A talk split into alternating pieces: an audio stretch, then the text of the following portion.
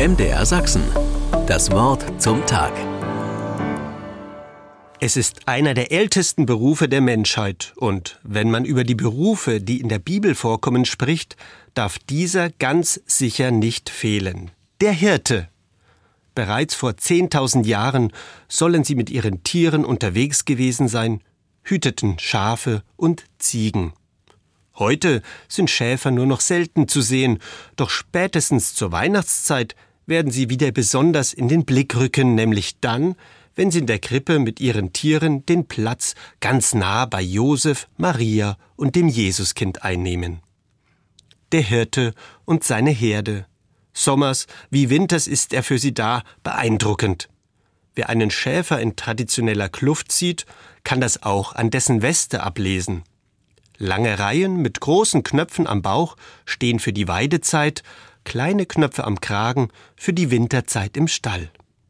Auf Latein übersetzt heißt Hirte übrigens Pastor und weist schon auf die Idealvorstellung eines guten Seelsorgers hin. Kein Wunder also, dass Papst Franziskus seine Priester aufgerufen hat, sich ebenso unter ihre Herde zu mischen und wortwörtlich den Geruch der Schafe anzunehmen. Seit Beginn der Kirche wird aber vor allem Jesus Christus selbst als guter Hirte dargestellt. Statuen zeigen ihn als Schäfer, der ein Tier auf seinen Schultern zur Herde zurückträgt.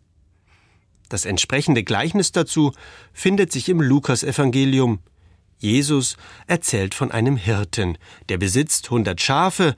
Als er feststellt, dass sich eines verirrt hat, lässt er seine Herde zurück und macht sich auf, das verlorene Tier zu suchen.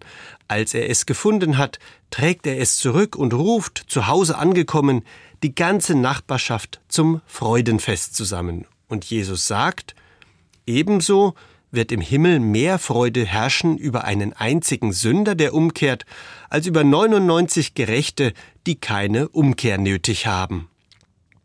Das ist doch mal eine Botschaft. Wir alle dürfen uns darauf verlassen, dass sich Gott auch dann über unsere Umkehr freut, wenn wir uns wieder einmal völlig vergaloppiert haben. MDR Sachsen.